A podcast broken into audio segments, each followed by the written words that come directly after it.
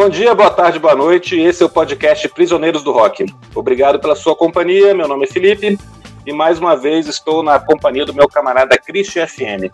Olá. Hoje também contamos com um ilustre convidado, o professor e escritor Daniel Rezende, do perfil Alt Rock Brasil do Instagram. Se você não segue ou não conhece esse perfil, corre lá e corrija esse equívoco, vai por mim. Uhum. O Daniel escreveu três livros muito legais sobre rock que eu também recomendo fortemente. Depois ele conta um pouco mais sobre esses livros pra gente. O tema do episódio de hoje é a banda americana Talking Heads e seu grande álbum Remain in Light.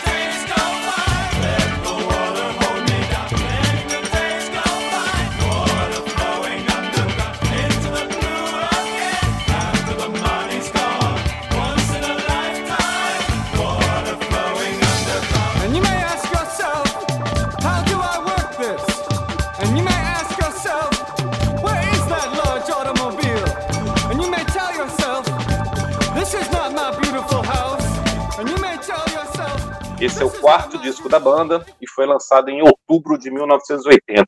Portanto, é mais um disco da nossa série Álbuns que não estão fazendo aniversário.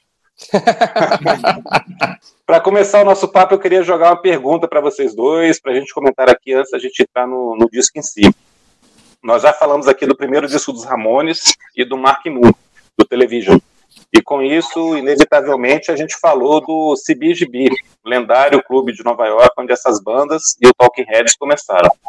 O CBGB foi um ponto de convergência para onde essas e outras bandas incríveis e bem diferentes entre si fluíram para aparecer para o mundo em seguida.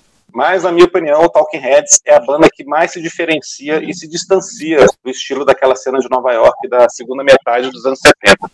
Então, a pergunta é: Talking Heads é inclassificável ou esses rótulos de punk, new wave, post-punk é que são imperfeitos e imprecisos? Daniel, seja bem-vindo. Obrigado por aceitar nosso convite. A palavra está com você. Beleza. Prazer estar tá, com vocês. Prazer, Felipe. Prazer, Christian. Você já começou com uma pergunta difícil, né, cara? É, até pro, aproveitando aí, já que você fez a, a, a, divulgação do meu perfil lá, e assim, eu sou um cara do rock alternativo. Meu primeiro livro que eu escrevi, o Rock Alternativo, 50 álbuns essenciais. É, também é, entrei nessa, nessa nessa questão difícil, né? O que, que é rock alternativo, né? Ou seja, esses rótulos são sempre complicados, né? A gente precisa deles, mas eles eles complicam, uhum. né? Rock alternativo também é um, o indie rock, né? Um rótulo que já era complicado quando surgiu lá no final da década de, de 70 e hoje em dia virou um grande balaio aí que muitas bandas de estilo bem diferentes estão dentro dessa, desse, desse grande guarda-chuva aí, né? E eu acho que o punk também acabou que ficou, né? Por mais que lá no início simbolizasse um, um tipo de som muito característico, né? Uma volta ali a um rock básico, né? E a questão dos, dos, dos, três acordes, né, e a questão da, da, da, rebeldia, da, e o faça você mesmo, é, no próprio CBGB ali a coisa já, né, já era bem diversificada, né, a Pat Smith era, uma, a musicalidade dela, da banda que acompanhava, não era, não tinha grandes afinidades com, com, com o Ramones, com o som do Ramones, né, o Television menos ainda, né, longos solos, toda aquela questão mais, mais psicodélica, e aí eu acho que eu concordo com você que o Talking Heads talvez seja o mais diferente, até pelo visual, bem nerd, né, bem... Total. É, bem diferente, né, você botar o Joey Ramone e o David Byrne ali, são, são duas figuras que parece que não vão se, se bicar, né, e várias vezes o Talking Heads abriu para o Ramones, né, é bem, bem interessante de ver essa, essa, esse contraste, né, mas eu, eu acho que, assim, o rótulo punk, ele depois, ele nasceu assim, então, embora a gente conheça punk, vem na nossa cabeça uma coisa bem é, é, é padronizada, né, de, de, de Ramones, Sex Pistols e The Clash, né? Mas no fundo é, é, a própria filosofia punk era para aceitação de, de, diferenças, né? Ou pelo menos lá no, no, no início ela era um resgate do, do, do, rock básico, mas também passando por essa por, por aceitar coisas bem diferentes, principalmente coisas que não estavam no, no paradigma dominante ali do, do, do, rock clássico, do hard rock. Mas eu concordo, acho que acho que, o, que a, que a a, questão do Talking Heads passa muito por uma é, por um diferencial é, é, gritante, né, com relação a, a, a, essa cena aí, e por isso mesmo eles, eles conseguiram se, se, se destacar, né? Porque também naquela época muita gente fazia mais do mesmo ali, imitando os Ramones, né? E, e aí morreram por ali mesmo, né? E o Talking Heads soube se, se reinventar e trazer elementos pelo background deles, né? De, de serem de terem estudado em, em escolas de, de, escola de arte, né? Na Rhode Island, né? Uhum. E trouxeram isso para uma, uma questão mais conceitual, mais cerebral, e ao mesmo tempo, e eu acho que isso é o, um, um diferencial deles, também trazendo para a questão é, dançante, né, para uma questão de uma música que, que faz é, é, a gente dançar. Né? Eu, eu ouvi uma, uma, uma, citação aqui de que eles seriam um exemplo de uma descrição da música Talking Heads seria música, é, cerebral body music, né? Uma música cerebral que mexe com o corpo, né? Então eu acho que, que eles têm essa essa grande virtude de terem conseguido achar um espaço bem, bem próprio ali naquela, naquela cena no final dos anos 70.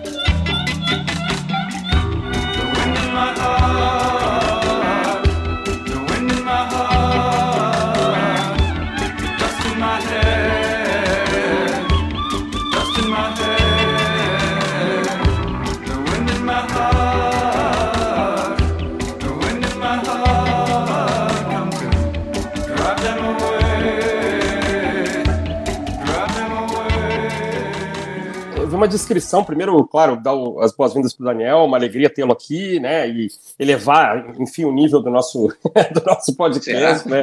Ah, puxa vida, né. Eu ia falar o seguinte, eu li uma descrição também muito interessante, que a música dos Talking Heads, ela seria feita para pensar, e aí dançar, dançar, dançar, e depois pensar de novo, né.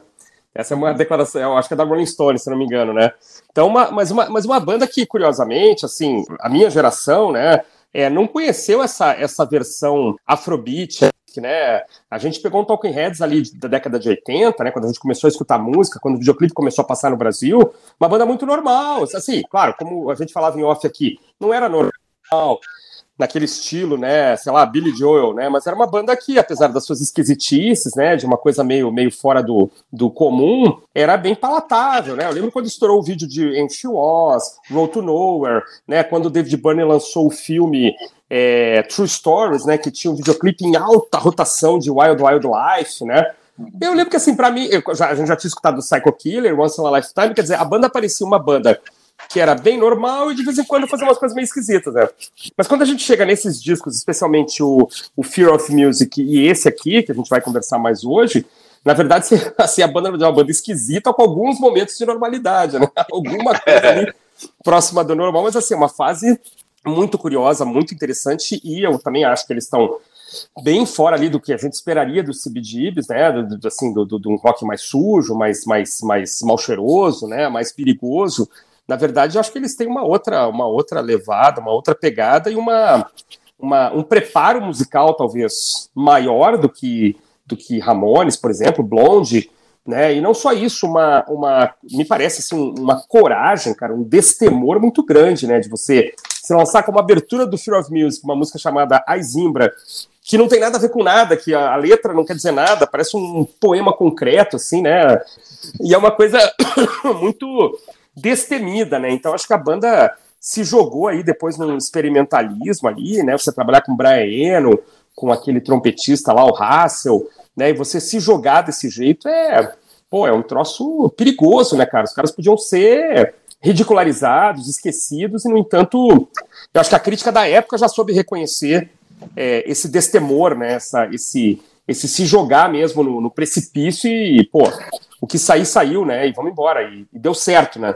Essa, essa, primeira fase fica sendo muito interessante, até talvez mais interessante do que a fase final. Embora eu acho Naked um disco muito bacana, acho, acho é, esses discos aí da fase final.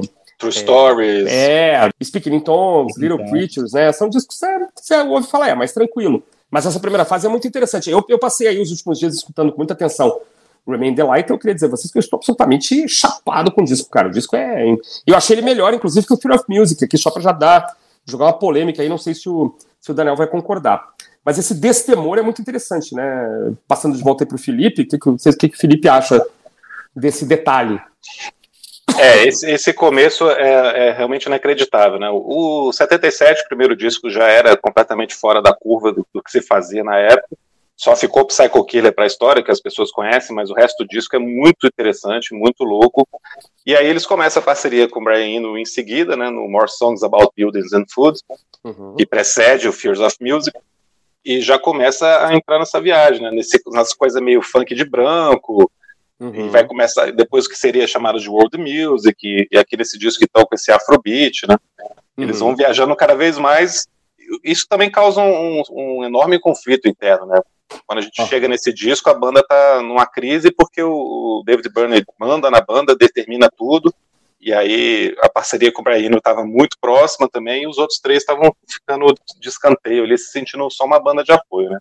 Uhum. Mas o pegar uma coisa que o Daniel falou, o primeiro show do Talking Heads foi abrindo para os Ramones em 75, justamente do CBGBs.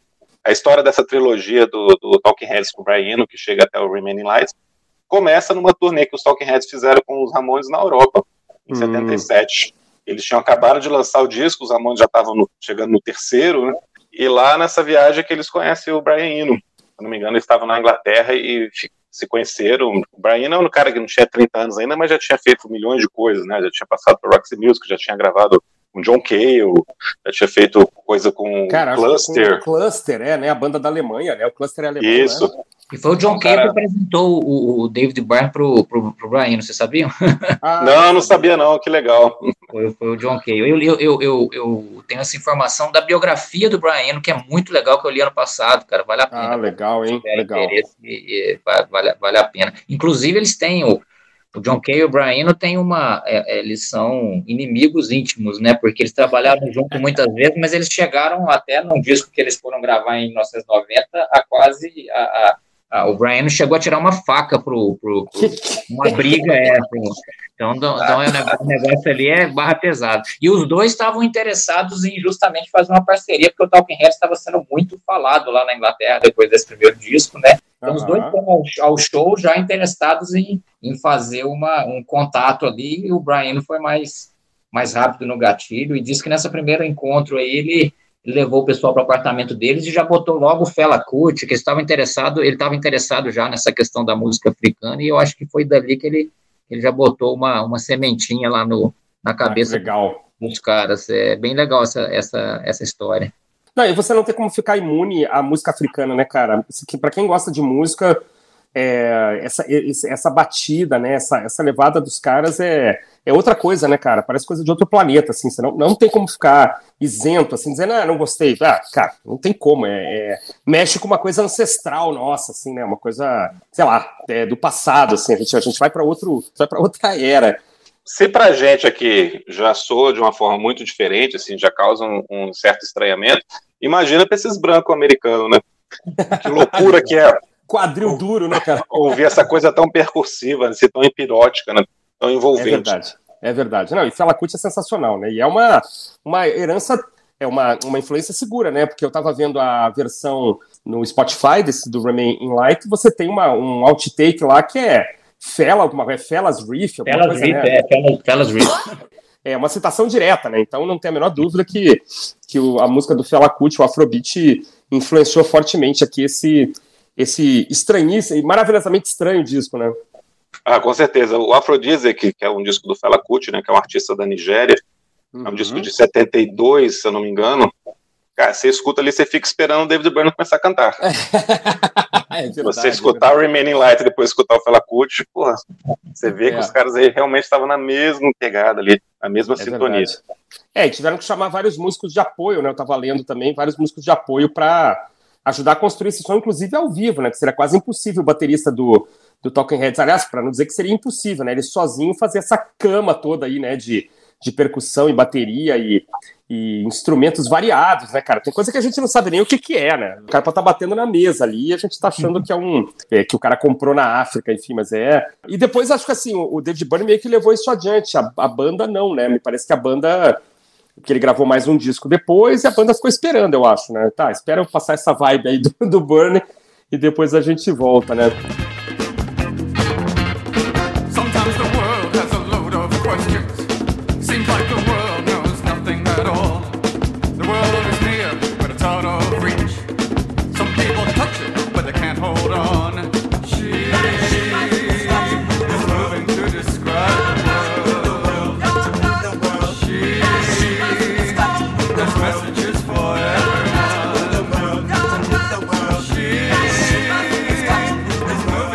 Daniel, você gosta de música africana? Você, tem, você foi atrás também dessas coisas? Como é, como é que é a sua relação com a música africana? Não, conheço pouco, conheço pouco. Legal.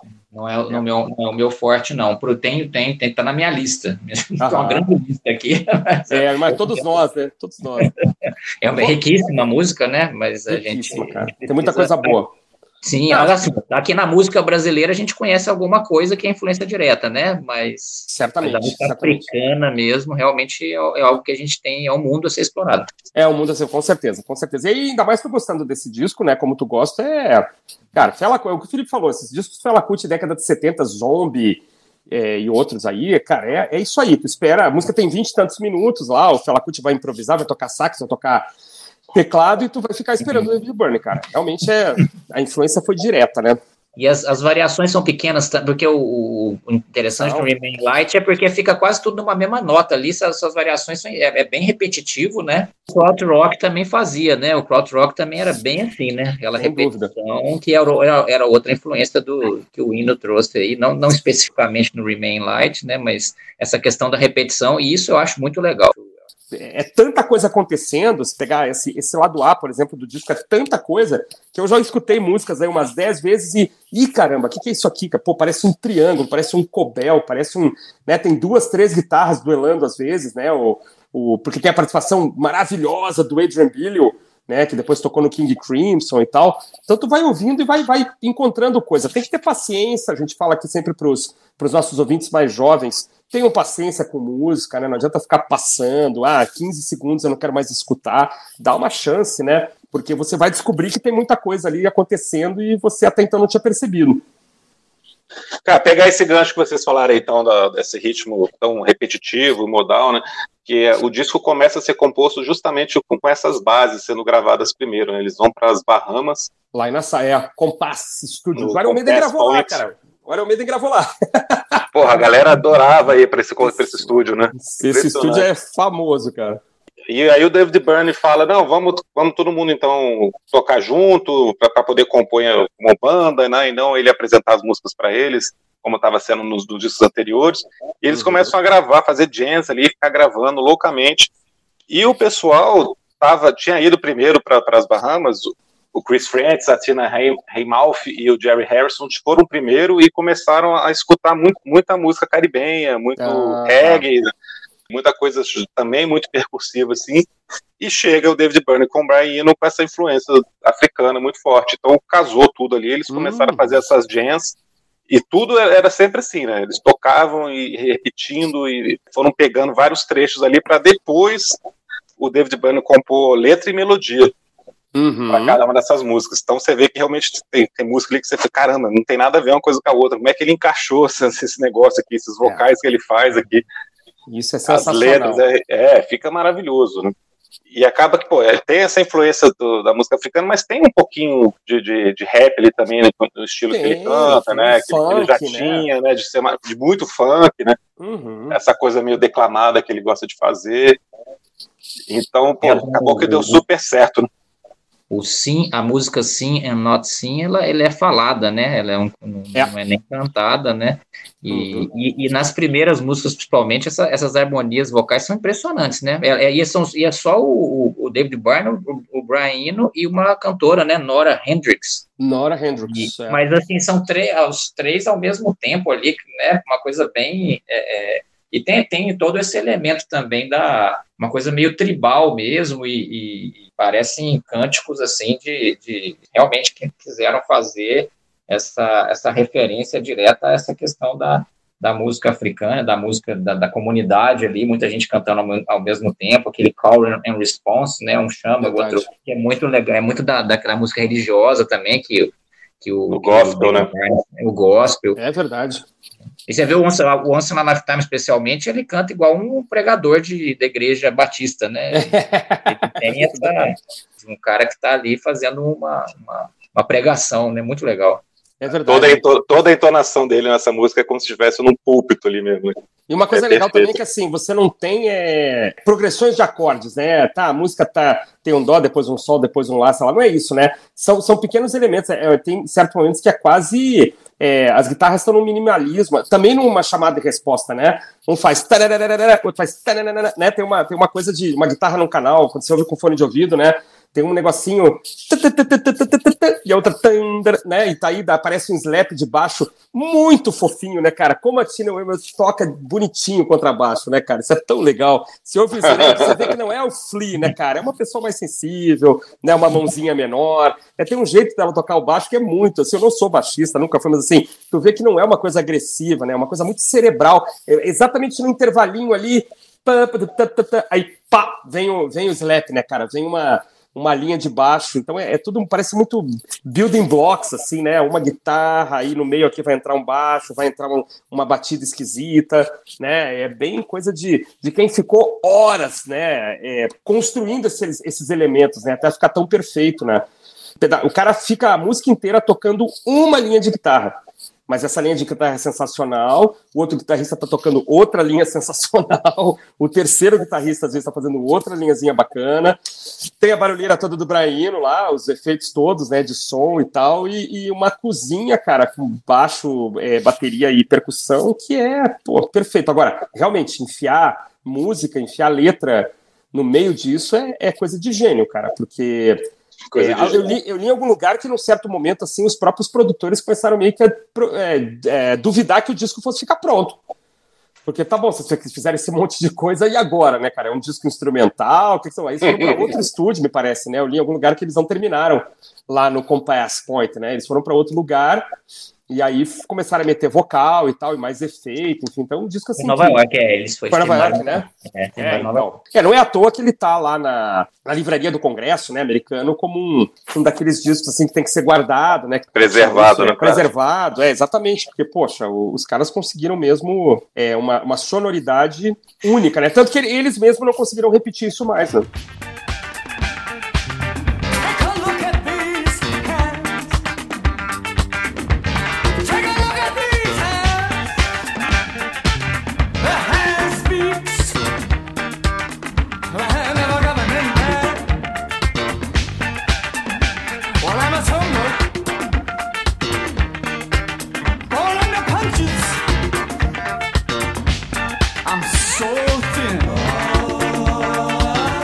Daniel, Born Oi. Under Punches, The Hit Goes Cara, On, faixa de abertura. Olha, é, é uma das melhores. Eu acho o lado A sensacional, né? O, que é o lado mais assim, talvez mais, mais africano, mais agitado, né? E eu acho. É, e é, é Burn the Punches e, é, entre parênteses, The Hit Goes On, né?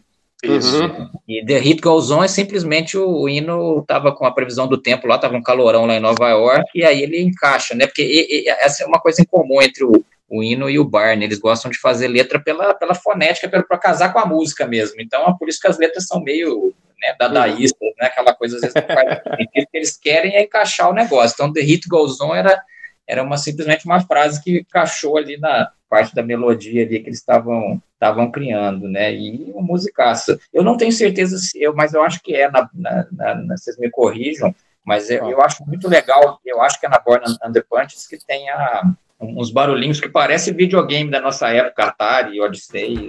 Esses videogames foram depois, né, 84, sei lá, 85, não sei se na época acho que era um barulhinho da, da, da novidade ali, né? Ninguém tinha criado um barulhinho daquele, mas depois pra, pra gente é, remete muito à questão do, dos videogames primitivos. Assim, não tem como não escutar é, como é, eu digo assim, escutar e não ficar com um sorriso na cara, né, cara? Porque a gente lembra direto da, desses barulhinhos de videogame, né? Imediatamente tem essa coisa familiar, assim, e, e causa estranhamento. Pô, o que que tá fazendo isso daqui?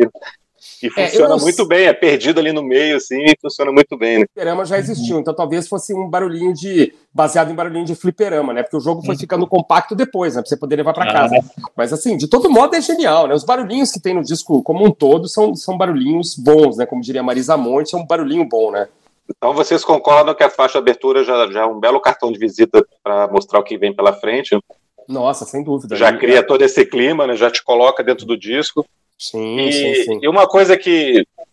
Duas coisas, aliás. O primeiro é que esse lado A tem três músicas, que é, é muito engraçado, e o, e o lado B tem cinco, né? Pegando a divisão do vinil. Uhum. E essas três músicas aqui são, realmente são as mais africanas. E acho que ele começa que tipo, vai te colocando, depois o negócio explode, né? Mas essa música, ela tem, é muito vibrante, é muito empolgante, mas ao mesmo tempo me passa uma coisa meio claustrofóbica, assim, essa primeira música, assim. Depois eu acho que abre mais, assim, as duas seguintes são, são mais explosivas, mas essa primeira aqui você fica ali, uau, meio que está pressionado, assim, por tudo que tá acontecendo, né? Muito louco, né? E eu acho que eu acho que esse lado tem uma coisa não não não em termos de letra, mas musicalmente é um pouco um pouco conceitual, assim, né? A, a, o beat, o beat vai acelerando, né? Então a segunda música é um pouco mais rápida, a terceira é muito mais. Eu acho que é absolutamente cerebral isso aqui, absolutamente. E o lado B vai desacelerando. Exatamente, é. exatamente. Por isso que eu acho que muito tem uma legal. coisa aqui do lado A, eu, assim, eu, eu, eu tava escutando ainda agora de tarde, em um certo momento eu já não sabia mais se tinha entrado a segunda faixa ou a terceira, para mim já tava tudo meio, meio embolado já. A, o espírito da vamos chamar de espírito, né, cara? Sei lá, o. o a, atmosfera, o clima, né? a atmosfera? A vibração aqui é muito a, é a mesma, né? Das três faixas, embora haja diferença de beat, né? Mas a atmosfera é a mesma. E a seguinte aqui: Cross-Eyed and Painless. Vai lá, Daniel, pode começar. Essa tem um proto-rap ali numa parte, né? E, e também muito agitada. É, já tem o Adrian Bill aí também fazendo uns efeitos. Diz que o Ino mandou ele tocar é, alternando notas bem agudas com notas bem graves, né? Para dar um. Legal. Efeito. Não é tão marcante quanto na, na, na, na música seguinte, né? Que, onde realmente a entrada da, da, da guitarra dele é, é, monstruosa, né? Um som é de sei lá o que lá, um animal sei lá o que, que parece aquilo, né? Realmente um rinoceronte, tá... né? É, um rinoceronte, uma, dá, um, dá um contraponto, né? Mas nessa também tem um efeito bem legal da guitarra dele, o Christian falou, né? Uma continuação, assim, bem, bem casa muito bem. As três músicas vão sendo construídas, as três primeiras, de uma forma que você entra num flow ali, te carrega e você começa a, a, a dançar e a entrar naquele, naquele ritmo ali. E eu acho que o mais legal é o, é o, tanto de coisa que acontece ao mesmo tempo. Diz que teve, tem músicas que tem cinco linhas de baixo diferentes, mas com pequenas diferenças muito sutis, né? E o baixo não é, o baixo da Tina Weymouth nunca foi usado assim como né, aquela função tradicional, né? Ela faz vários riffs ali, é, entra, sai, né? Não tem um, é verdade, é verdade. papel de baixo tradicional, né? É, não é, é uma baixista ortodoxa, digamos ali, né? Só para só para marcar o bumbo, marcar a bateria, não, não, ela tem, tem vida própria, né? O baixo tem uma vida própria ali, e, e como é muito bem gravado, muito bem mixado, dá para prestar atenção, né? Qualquer baixista aí consegue ouvir esse disco e ficar feliz, com certeza. É, essa música, como o Daniel falou, tem esse proto-rap e tem uma coisa mais funkeada também, né? No meio. Sim, sim, sim, sim. E, cara, não tem como a gente não louvar muito a guitarra do Andrew Billow. Tá? Cara, e... Adrian Billow é um herói perdido. Do Porra, cara, e, e, e, aí ele começa aqui, mas o que ele faz em The Great Curve, que é a terceira música, porra, é maravilhoso. Cara. E o contraste é. com a parte percussiva que tá ali já rolando solta e tem um, coro, né, de fazendo o contraponto no fundo ali, repetindo as mesmas coisas o tempo inteiro, que, que é a Nona Hendrix está falando, né, você percebe bem que é a voz feminina, que, pô, fica hipnótico ali, envolvente, aí de repente para tudo e entra a guitarra dele, depois que sai a guitarra entra os metais, cara, jogando mais para cima ainda. Uhum. Pô, são seis minutos e meio que você não sente passar. Para mim, essa é The Great Music, The Great Curve é, a grande música do disco. É para mim cara, é a grande é, música do disco. O Billy é um cara que tem que ser, é um cara que tem que ser louvado, porque assim, o Billy é, cara, fantástico. O trabalho dele no Talking Heads é fundamental, o trabalho dele no King Crimson é fundamental. E eu, uma época, eu tava escutando umas coisas solo dele, uns trabalhos solo. Cheguei, acho que eu baixei, fiquei escutando um tempo assim.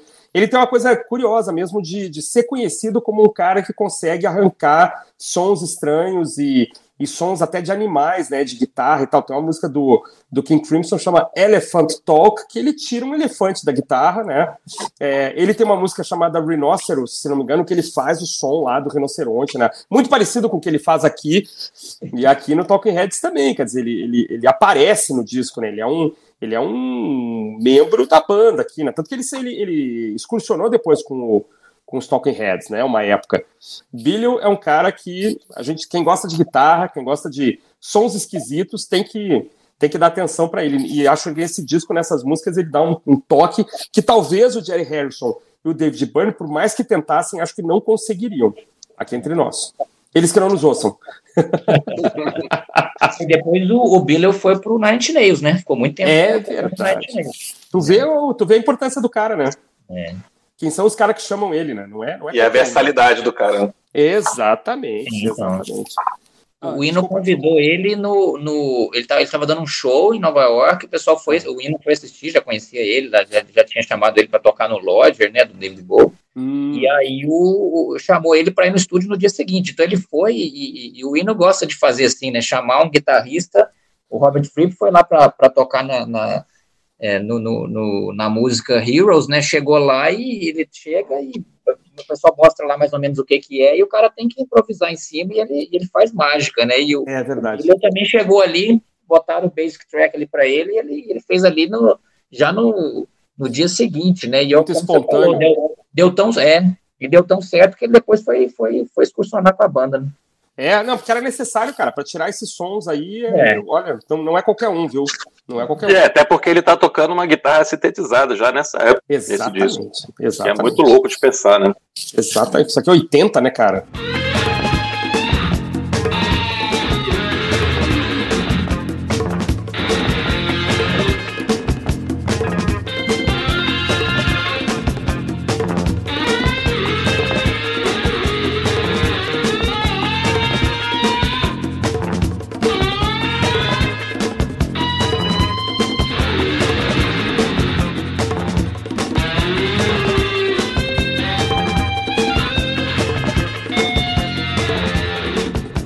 Que eu tô vendo a, só também a lista de músicas adicionais aqui. Você tem o Robert Palmer, né? O cantor Robert Palmer, é, tocando percussão, né, cara, no disco, assim. no- é, o que, que o Robert Palmer tava fazendo tocando percussão no disco? Eu não sei.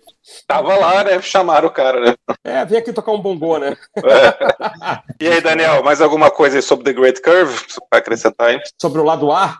Só que é pro- provavelmente a melhor música mesmo, né? Também concordo com você. É a que me, mais me impactou desde a primeira vez que eu ouvi. Eu lembro. De, o meu primeiro disco que eu ouvi do Talking Heads, acho, acho que foi pro- o primeiro CD que eu comprei na minha vida, ou o segundo, foi o Naked. Então, o Talking Ah, Heads, assim, logo de, de assim, quando eu era adolescente, eu, eu já entrei no mundo do Talking Heads. Mas quando, no Remain Light, eu lembro que a, a The, The Great Curve foi a primeira que me, que me chamou a atenção, assim, e, é, apesar da Once in a Lifetime ser também, né, uma, um assombro, né, mas a, a- eu, eu acho que é uma, uma, uma música fantástica e fecha com chave de ouro esse lado A. Mas tu comprou, tu comprou o Naked no- por causa da capa ou tu, tu tinha escutado já Blind, Não. Nothing But Flowers? Então, eu não me lembro, eu acho que estava na promoção. Alguém me recomendou lá na hora. Eu fui comprar o, eu comprei o Substance do, do, do New Order, né? Ah, o primeiro CD foi o Substance do New Order, e eu acho que eu comprei o, o Naked, mas porque tá, alguém me indicou ali na hora, não, eu não, não conhe- eu conhecia ah, o Talking Heads que a gente conhecia aí de, de, de, de, de, de rádio, Rádio né? e, e É. clipe, né? E de Uhum. clipe. Muito bem, muito bem. E aí a agulha faz toque e a gente vira o lado B, né, Felipe? Exatamente, cara. E aí o, o hit do disco, né? A música ficou mais famosa aí. Once in a Lifetime, como a gente estava falando antes, é o pregador batista que o, o David Byrne assume esse papel. Uma letra muito legal, Uhum. né? Uma letra meio de, de anticonsumismo, mas também meio contra a vida moderna, assim, meio as pessoas estão perdidas, né? Talvez é uma das poucas letras assim, que faça mais sentido nesse disco também, né? Eu acho muito legal, cara. Eu, eu até hoje eu não consigo entender como é que eles chegaram nesse som, na verdade. Me incomoda, é um som que me incomoda, porque eu não sei de onde é que ele tá saindo. Não sei se, é se são guitarras sintetizadas, se é teclado, mas é, é- é incômodo. Mas é- eu acho muito legal. Eu acho é uma música das melhores músicas da banda. E assim, acaba sendo a melhor do disco porque ela é incrível, né, cara? Mas isso não desmerece de modo algum aí as outras faixas, mas eu acho que não tem como bater. Eu, sei- eu sou, sou meio assim também. O hit, pra mim, ele não tem como ser batido. Eu fico com uma memória afetiva muito forte e não consigo sair do hit, cara. É, me julga, é uma falha minha de caráter. Nesse caso não dá para julgar, porque realmente é, é foda. é, né? É chamava Weird Guitar Riff Song. Ah, não sabia. Agora, não sei, eu não, eu não sei qual é o Weird Guitar, porque o que mais, le- a levada é mais aquele, é um, é um baixo, parece, né? É, o dan dan dan. Né? E, é, dan, dan, dan. e uns efeitozinhos, né? Eu não sei de onde que é, qual era a guitarra aí que, que era o Weird, Ah. sei lá. Pois é, deve ser essa, essa, guitarra sintetizada, porque assim, agora são duas, eu acho que são duas linhas, né? Por isso que é muito louco, assim, que ela fica meio que meio que se entrelaçando, né? Eu, como eu gosto muito de tentar identificar o que está acontecendo, é, aqui eu sou desafiado, assim, fortemente, assim, eu queria ver um documentário mostrando os caras gravando para eu ver exatamente o que que é, assim, que eu... e eles estão com o mestre da manipulação de sons, né, cara? Então isso pode ser um, um contrabaixo que o Braiano manipulou até ficar daquele jeito, né? Ou acelerou, sei lá. E a música, eu acho o refrão, cara, não tem como, né? O refrão é maravilhoso. E é o que o Daniel estava falando, né? tem muita camada aqui, tá? tem muito uhum. overdub, né? É difícil você perceber o que é cada coisa mesmo, porque tá, tá tudo junto, misturado, para causar esse efeito mesmo de você não conseguir identificar e individualizar cada instrumento. Vira essa massa sonora vai te carregando. E aí a música mais grooveada, né? A segunda é a mais grooveada de todas, Houses in Motion. Houses in Motion tem o, tem o John Hassel, né? O trompetista que foi o cara que meio que principal influência para o próprio hino entrar nessa de, de música africana, né? Porque o cara já tinha um estudo, alguns discos e, e um estudo sobre o que ele, ele, ele, chamava de Fourth World, né? Quarto Mundo. Uhum. Ele foi um dos inspiradores aí dessa dessa, desses estudos, porque o, assim, o Hino e, o, e depois o David Byrne, eles, eles entraram numa vibe de estudo antropológico, né? eles começaram a ler né, livros uhum. é, da, da, literatura africana, o My Life in the Bush of the Ghosts, que é o título do outro do álbum que eles fizeram juntos aí nesse meio tempo, né, que começou antes do Remain Light e foi uhum. finalizado depois, é o título de, uma, de um romance famoso nigeriano, né? E o Russell é o, toca nessa música, né, o trompete, é um cara também que durante um bom tempo fez uma parceria com o Hino em vários, em vários discos, inclusive na, na, na nos discos de, de ambient music, né? Eu acho pois que é. destaca bem aí essa questão do, do, trompete dele como algo que destoa do, do restante do disco. Eu acho uma faixa bem legal também. É, eu vou te confessar que eu não conhecia o John Russell, né? Eu acabei conhecendo através desse disco. É um cara que eu estava lendo também depois, é, até o ano passado ele estava gravando ainda, ele faleceu com mais de 80 anos aí em 2021. E é isso, um monte de disco de minimalista, de ambient music, eletroacústica, avant-garde, assim, o cara tem mil rótulos maravilhosos, assim, só de eu ler esses rótulos eu fico louco já, né, cara? E esse disco dele com o, com o hino, eu tava escutando, assim, a meia, a meia hora antes da gente começar, eu tava tentando ouvir alguma coisa, e é muito, cara, é o, é o hino, ambient music, mas com esse esse toque a mais, assim, que não é um trompete comum, não é o Miles Davis tocando, né, cara? É um trompete trabalhado, né, cara, pedalado, assim, né? Parece um instrumento, quase um. Não é daquele instrumento australiano, né, cara? Aquele digérido, né? Digérido. O cara vem, é um trompete Isso. de outro mundo, né, cara? Um trompete de outro, de outro planeta, né? Então dá um. Legal da banda aceitar isso também, né? Acho bacana isso. Você vê, 10 anos antes ali, os Beatles tinham gravado Penny Lane com um cara que toca um, um horn em inglês, né, para fazer aquele solo. A banda aceita, o cara brilha na música, né, cara? E aqui é legal essa, essa coisa de a banda se abrir também. Ó, tem esse cara aqui que é fantástico, cara, que tem o dobro da nossa idade e quem, pô, deixa ele tocar então, vamos lá, vamos ver o que, que vai acontecer, né?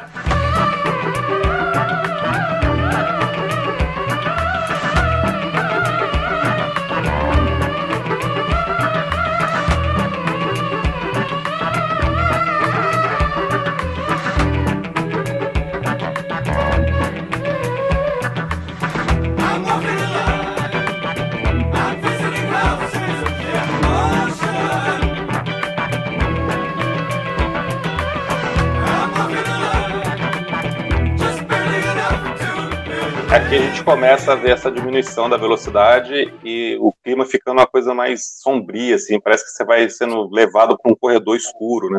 Você vai saindo daquele lado A que é muito claro, assim, muito para cima, e as coisas vão ficando mais sombrias. Uhum. Eu acho que o John Hassel aqui, cara, é quase trombeta do apocalipse, assim, o clima que ele cria, né? É maravilhoso, é uma coisa maravilhosa. Eu também não conhecia, eu também estava lendo sobre ele, também esse trabalho que ele faz, essa coisa de misturar o primitivo com, com o futuro, né? A coisa do, das músicas uhum. mexidas tecnologicamente ali, sintetizadas com, com a base muito primitiva, é fantástico, né? House Emotions, Houses Emotion começa a te, carregar e para esse corredor escuro que vai ficando cada vez pior, né? Ou melhor, né? Ou melhor, porque eu acho que também pô, essa coisa de, de ficar mais lento e, e, e, mais opressor ali, mais claustrofóbico cada vez mais, é, é impressionante. Como é que eles mudam o clima do disco a partir dessa faixa? Uma coisa é verdade, se eles fizessem um lado B parecido com o lado A, ia ficar, talvez ficasse um pouco sem graça, né? Então, assim, eles exploraram acho, toda a possibilidade ali de velocidade percussiva e tal no lado A, e aí tinha um lado B para fazer, né? Então, o que a gente faz agora, né? E eles tiveram essa interessantíssima ideia, né, Daniel D. Tá, vamos reduzir então a, a, a, vibração aqui, mas aos pouquinhos, né? E, e, isso foi feito, sei lá, talvez de forma até obstinada, né? Não sei, uma coisa assim. Ah, com certeza. Tem cara, que terminar lento mesmo, a gente quer incomodar, quer é, me, brincar com a percepção do ouvinte, né, Daniel? Você sente isso também? Sim. Eu é, acho, né? que, acho que funciona muito bem, né? Eu acho que é incrível, né? Como que é interessante a gente pensar que como faz diferença uma, um bom sequenciamento de faixa, né? No, hum, no, no álbum, né? Sem dúvida. Faz toda a diferença. Eu acho que aí eles acertaram em cheio, né? Porque aí vem Sim Not Sim, que é aquela que já comentamos que é mais, mais falada, né? E, é. e mais eletrônica, né? Aí já não tem tanta percussão assim, né? É uma sonoridade mais menos orient, mais ocidental mesmo em termos de sonoridade mais mais americana mesmo, né? é verdade. E tu falava é, em off, é quase um rap, né? Ele faz aí quase um rap, né? A música quase inteira, né? Essa aí ele, ele, ele, ele vai nessa, nessa narração quase, né? Uma narração. Eu não me lembro da letra, mas acho que também não dá para entender muita coisa, não. Provavelmente. É. Mas o Felipe é. consegue, às vezes, o Felipe consegue extrair umas coisas aí da letra que a gente fica assustado, viu, cara? cara, não, mas essas letras do talk, algumas dá para pegar algum sentido, assim, mas tem outras que realmente é, é como o Daniel tá falando, é uma coisa muito dadaísta mesmo, né? É mais pela sonoridade, pelo fonema do que fazer algum sentido. Né? Mas essa tem esse clima meio de hip hop, de rap total, assim, na, na atmosfera da música como um todo, ficando cada vez mais lento, né, vacilante. É, pô, você pega Once na Lifetime, o cara tá gritando ali como se tivesse um pregador evangélico, aqui já é outro, outro ritmo, né? É verdade, outro é verdade. clima que o, que o David Byrne coloca aqui. E aí a gente chega na penúltima música, Listen Wind. Essa tem uma letra que, que é muito legal, que está falando de um terrorista que vai mandar uma carta-bomba para os Estados Unidos. um terrorista que está vendo o país dele sendo devastado pelo, pelos Estados Unidos, pelo Ocidente em geral, e, e resolve mandar uma carta-bomba. Olha, muito atual e muito interessante. É. É, Tem até o nome do cara, né? Mujik, né? Mujik. Isso, Mojik. É, Mojik. Aqui, talvez, assim, se tiver que ter uma música mais fraca, eu acho que é Listening Wind. Desculpem se tiver que ter uma mais fraca, é essa. Ela é muito legal. É menos é... forte, né? Menos a forte, né, menos né, Christian? Forte. eu vou mudar o jeito de falar isso, cara, é verdade. Tem, tem discos que não tem a música mais fraca, é a menos forte, né? Tem essa letra bacana, mas talvez não, não, não bata tão forte assim, em mim, pelo menos, né? Ao contrário da última, que aí né, a gente tem um problema aqui, né? Aí nós temos um problema. Overload não é uma música, é um problema é, em algum lugar que a banda estaria querendo soar como o, Joy Division, mas eles dizem mas que é... não conheciam Joy Division. E aí? Nossa, cara, é totalmente Joy Division, cara. Ela é me lembra música... I Remember Nothing do, do, do, do, Unknown Pleasures. Exatamente, cara, eu ia falar isso. É, é, a, é a faixa perdida de Unknown Pleasures. cara, como que eles chegaram nisso, cara? Eu não consigo entender. Para mim é, é a faixa mais. É muito boa, mas é Onde está Born Under Punches, né, cara? Essa altura, 20 minutos depois, você foi para outro mundo, né? E é incrível que a banda, legal, legal a banda, a banda faz essa faixa, né? E para um pouco por aqui, né? Assim, é, aí são mais três anos, eu acho, até. É isso, até chegar outro disco? Sim, Sim. são três anos.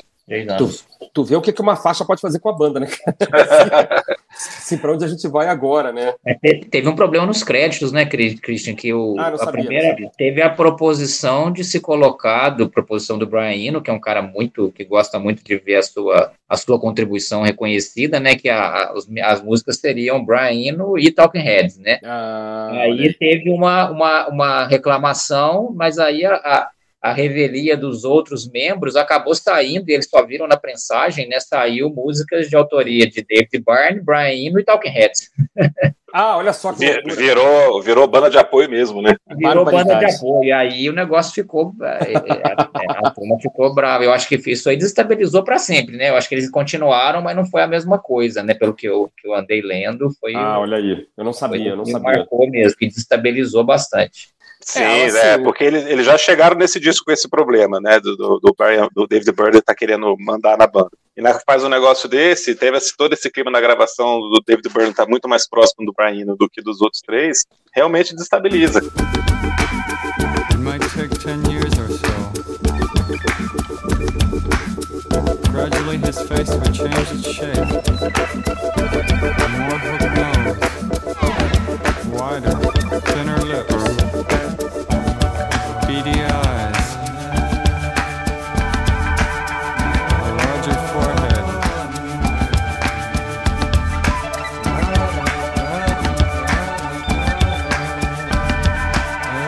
Eu acho até que o, que o David Byrne meio que, ah, deixa pra lá, né? Minhas loucuras eu vou fazer sozinho, vamos ser mais pop mesmo, e entra em outro clima. A banda dá uma mudada. E É, cê- quando- cê até, o- até o momento que ele enche o saco, ah, já agora já ganhei uma graninha aqui, já tô com meu nome estabelecido, vou embora, não quero mais saber. Ele, um dia ele vira as costas vai embora e nunca mais, né? Nunca mais quis voltar. Puta, nunca mais, cara. Tu vê que no disco seguinte, né, que é o, que é o Speaking in Tongues, a, a banda já assina coletivamente, né? E tem uma história, Daniel, não sei se você conhece a história, que a, a a Tina chegou pro Brian e falou: Ó, você gravou três discos com, com David Bowie, agora gravou três com a gente, tá bom, né? Fechou a trilogia também, pode ir embora. Pode ser, hein? Ela tem uma personalidade forte. E, e- e o interessante é que ela e o Chris Frantz, que são um casal, né? Eles fizeram o Taunton Club na mesma época ali, e fez muito mais sucesso do que o, do que o Remain Light, né? O, o primeiro disco, né? Do que eu não conheço. É, Confesso a vocês que nunca ouvi, mas que é bem mais pop, né? Cara, o Tom E- Club tem, a- tem uma música que explodiu, que tocou demais aqui no Brasil. É Genius of Love. Cara, isso tocou demais. Acho que até a Mariah Carey fez uma.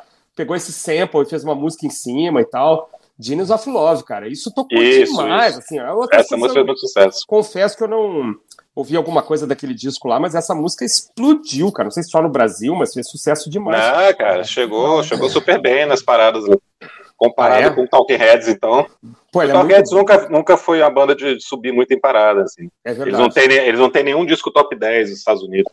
E aí eu acho que eles foram se encontrar de novo só no no Rock and Roll Hall of Fame, né? Alguns anos Sim. atrás, que eles subiram no palco, tocaram acho que duas músicas e um abraço, né, cara? Não tem assim, nem fingiram que gostavam um, do outro, assim, né? Ficou uma coisa bandas que não vão voltar mais, né? Como os Smiths e outros aí que não a coisa e na ficou... biografia, o Chris Frantz fez uma biografia, lançou uma biografia recente Ah. é, e ele detona. Eu, eu li só, não, não li a biografia, li só no- uma reportagem que ele Ah. detona o David Byrne. Fala que o David Byrne acho que é, inclusive, é, que que ele não que ele tem problemas seríssimos de se relacionar com as pessoas, demonstrar afeto, você assim, meteu, meteu o pau no, no David Byrne. Essa, essa biografia, acho que foi lançada, essa autobiografia foi lançada acho que tem uns dois ou três anos.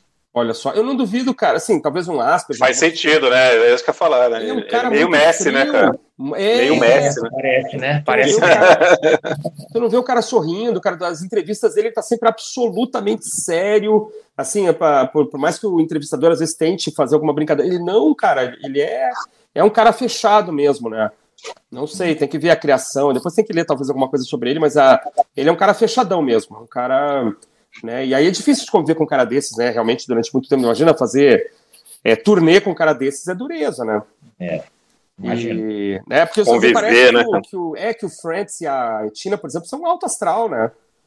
É um alto, um casal alto astral. E é difícil. É de outra, é, é outra coisa, né? Em outro clima mesmo, outra rotação, né? É verdade. Não combina. Mas, enfim, os caras conseguiram aí durante o quê? 12 anos aí, mais ou menos, ficar juntos. É isso, né? É, durou bastante. É, 14, 14 anos, é, assim, de, de tempo de, de disco, né? 77, 91. Aham. Não, 88, né? De, o último disco é 88. né? A 88. banda vai até 91, mas o, disco, o último disco é 88. É. 11 anos aí de discografia, né? É, A banda começou em 75. Tá bom, né, cara? Duraram o pensa bem. suficiente, é, duraram o É, suficiente tá pra, pra fazer história. Vai a gente entrar tá pra aqui história. Falando deles hoje, né? Pois é, não, mas eu queria só completar aqui The, é, The Overload, né, essa música gótica, que essa música Joy Division fecha o disco num clima completamente para baixo e isso me deixa muito feliz. Esse é o Eu adoro essas coisas, cara. Eu adoro.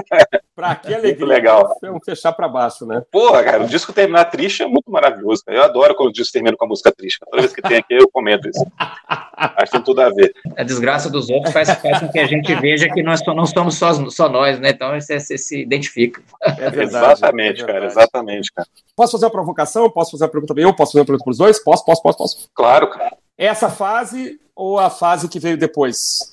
Para vocês é a, é a melhor, a mais interessante, ou que agrada mais? Daniel? Para mim, é, é, Fear of Music e Remain Light são as duas obras-primas do Talking Heads. A, a fase anterior, as do, os dois discos anterior eu, anteriores eu gosto. Eu acho até que eu gosto mais, então, mais dos, dos, dos, dos que vieram depois. Então, se for dividir em três fases, eu vou dividir em três, tá? Eu gosto do, Ah. da fase intermediária, Fear of Music e Remain Light. Perfeito, Minha legal. Ah, eu concordo que os dois primeiros realmente são legais, assim, mas não são tão espetaculares. Fear of Music e Remaining Light, cara, são coisas que vão ser comentadas daqui a 100 anos. Inclusive, o Remaining Light é é um dos poucos discos que a Rolling Stone tinha colocado na, na parada de 500 melhores álbuns de todos os tempos. Uma posição 129 e que depois subiu quando ela fez essa lista novamente. Olha aí. Ele foi para 39, ou Caramba, seja, é? subiu Peraí, pra caramba 29 para 39. Para 39, cara. Isso Nossa. que essa, essa lista mais recente eles é, resolveram privilegiar artistas negros, mulheres e tal. Então, uma banda de artistas brancos americanos que conseguiu subir bastante é uma coisa espetacular. né? Maravilha? Certeza. Então, assim, esses discos são o que vai ficar para a história mesmo, para ser comentado para sempre. Agora, a fase pop é muito legal, muito mais divertida mesmo, né? Tem coisas muito legais. Mas a minha música preferida do Talking Heads da carreira toda é Heaven, que é do Fear of Music, que é uma coisa Olha também só. completamente claustrofóbica e deprê. Com uma letra maravilhosa. Então, é- então eu fico com esses dois também aqui para mostrar que essa banda é diferenciada e espetacular. terrible signal.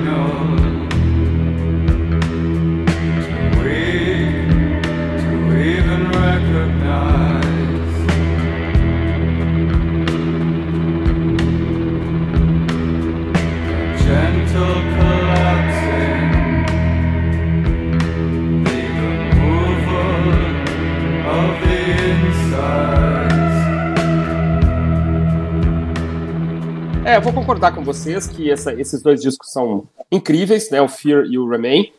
Mas que um, um- um pop feito por, por uma banda esquisita, né? Uma banda que não, não tem assim a, o compromisso de fazer um pop grudento, né? É, sempre é muito legal, né? Porque é aquele pop torto, né? Quer dizer, é, Once in a Lifetime é uma, é uma música pop, tá? ela tem um refrão que tende ao pop, né? Mas a estruturação dela toda não é, né? Psycho Killer, todo mundo canta fa, fa, fa, fa, todo mundo canta, qualquer criança, mas você chegar até lá, é, como é que essa música é construída em, em vários idiomas, inclusive, né? Mais de um idioma, é um troço muito estranho, né? Então é, eu acho que o pop feito por eles é um pop muito legal porque é uma banda que não tem um compromisso com o pop grudento, mas esses dois discos realmente são assim, eu, eu Fear of Music eu descobri há pouco tempo, cara. É daqui a 100 anos quando quando rock and roll for matéria obrigatória nas escolas, o professor vai tirar um dia, né, para falar de de Talking Heads, Television, esse movimento aí da, do meados da década de 70 que transform, né, transformou o rock em outra coisa, né? É um pop sempre não convencional, né? Exatamente. Mesmo É, no que é mais óbvio, assim, mais formato canção, exato. mais palatável, nunca é convencional. Isso é espetacular mesmo, cara. É, e você ter essas quatro pessoas aí cons- conseguirem ficar juntas por um tempo produzindo música de qualidade, é, é por isso que nós estamos aqui hoje com o nosso amigo Daniel, né, cara? Porque isso aconteceu e isso não pode ser esquecido, né? Daniel, fale um pouco mais sobre os seus livros, cara. Faz uma propaganda aí. Opa, legal, com essa audiência massiva, né, que nós temos. Vou até acabar, vai esgotar os livros. Minha mãe, minha mãe deve comprar, minha mãe deve comprar amanhã mesmo. Mas o. Bom, é, o rock alternativo eu já falei, né? Foi o primeiro livro, foi uma coisa quase que. é, Foi quase psicografado, porque eu sou muito fã de, de, de, de, de indie rock, de pós-punk, né? Tudo que surgiu ali nessa época, né? 78 para frente. Quando eu tive a ideia de escrever um livro, não poderia ser sobre outra temática, né? Então foi um, foi um livro que foi muito legal e muito fácil de escrever. Depois, o segundo livro já foi um livro bem mais difícil, que motivado aí por de 2015, 2016 para cá, muito entusiasmado com a nova onda de cantoras, de compositoras femininas no rock, né? O rock Uhum. tem, uma, tem, tem uma, uma safra muito legal de mulheres, né? Eu, eu resolvi escrever sobre sobre um livro que aí depois intitulei Rock Feminino, né? Foi um, um livro que deu bem mais trabalho para escrever, foi muito prazeroso. Eu tive que pesquisar muito, porque eu conhecia pouco, e eu queria também, obviamente, pegar é, não só mais do, do, do indie, mas também de outras vertentes do, do, do pop rock, do hard rock. É, e aí foi, eu tive que fazer uma pesquisa e voltei lá atrás, desde os dos primórdios, né? Uhum. E, e depois também o último livro, que é de dois, final de 2020, foi durante a pandemia, também foi muito fácil de ser escrito, que é o Neil Young, Um Gênio, 50 Canções. Os dois primeiros livros eles são organizados por álbuns, né? São uma, uhum. coletânea de álbuns, e esse por, por, por, músicas, e o Neil Young é um, um dos caras que eu mais gosto, e realmente eu, eu, eu posso escrever sobre um artista só, sempre falei que seria sobre, sobre o Neil Young, um ah, cara que eu admiro tanto quanto pessoa, né? Como como um cara que, que tem uma, uma participação política forte, todo mundo está vendo isso agora, até na questão do Spotify, né? É, uhum. sim, sim, sem dúvida. Concorde ou não, mas pelo menos o cara está ali tentando fazer alguma coisa. Tem também suas contradições e tem uma carreira muito muito de altos e baixos, sempre foi um cara muito impulsivo, mas eu, a, a discografia dele, para mim, principalmente aí, é uma discografia muito grande, né, mas eu, eu, eu tenho pelo menos umas 10 ou 15, 15 discos que são obras-primas para mim, então Legal, e aí entrei nessa e, e não saio mais. Agora tento escrever sobre música, escrevo lá no Instagram, no Outrock Brasil, e estou sempre com planos de, de novo. Tem um livro já escrito, na verdade, dessa vez vai sair por uma editora, porque os outros saíram pela, pela Amazon. Pois é, eu né? ia perguntar isso, né? Esses três primeiros estão todos disponíveis na Amazon, né? Na São Amazon. todos e-books, né? E-books. Todos, e não, tem um impresso também, tá? Tem os dois, as duas ah, modalidades. Legal. legal. Ah, não sabia, cara. Eu tenho os três em e-book. É, tem, tem o, o dá para comprar o impresso também bem mais caro, né? O e-book sai, sai baratinho, né? Uhum, uhum. É, o e-book sai baratinho. É. Confessar aqui que o livro do Neil Young foi uma das bases que eu usei para a gente fazer o um episódio sobre o Harvard. Ah, legal. Eu, li, eu, eu, li de novo para poder pegar lá que você fala de quase todas as músicas do Harvard, né, entre 50 ali. então eu peguei muita história ali, muito contexto que a gente fala no episódio do Harvard, eu peguei do seu livro. Legal, legal. legal. E eu ia perguntar o, o que está pronto, o que, que é, qual, qual é a temática? Então, o que está pronto, cara. Inclusive, eu ouvi um, um, um, episódio, não sei quem foi que fez, se foi o Felipe, foi, se foi você, Cristian, ah. que vocês fizeram sobre o Los Hermanos, sobre os dois primeiros discos do Los ah, Hermanos, Felipe, né? Felipe, com certeza. O Drop, né? Isso, foi, foi eu que fiz. Eu, eu, eu escutei para escrever esse livro. Esse livro é, é, é, é, é o vai, ser, vai sair pela editora Barbante, que eu não sei se vocês conhecem, uma editora pequena que lança livros sobre música, e eles têm uma coleção que é, é Sound and Vision, que, estão, que é são livros sobre algum disco, né? Ah, cara, eu acho que aí, legal. É, e aí eu escrevi é, sobre o Ventura, tá, do Los Hermanos. Uhum. É um livro que já está escrito, mas agora estamos na fase edição, não sabemos se vamos fazer um catarse aí, um crowdfunding para poder ajudar a financiar. Eu achei Los Hermanos é, é, é, uma banda que desperta amor e ódio, né? Ou ódio. Uhum. Né? legal. Eu acho que assim, uma, eu gosto de, de provocar e de, de, de, lançar isso aí. Eu acho que vai ser, vai ser interessante também ver o, tem, tem pessoas muito apaixonadas e tem outras também que não aguentam, não, não, não podem nem ouvir falar, né? E,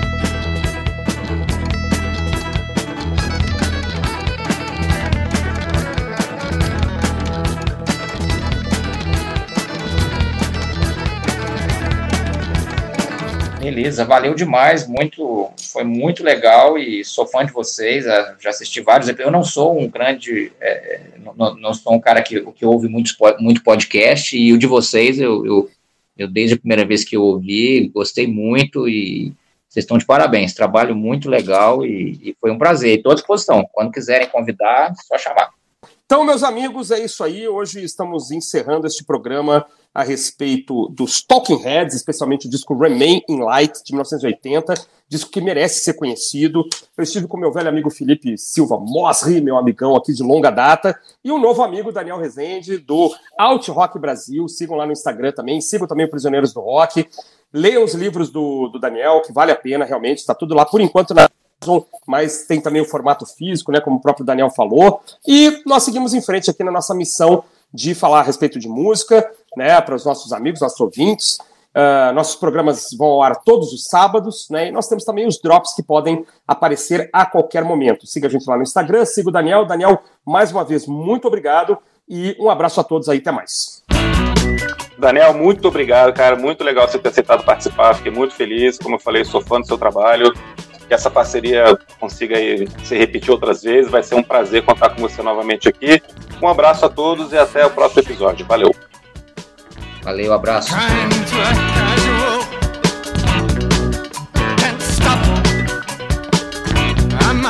Up in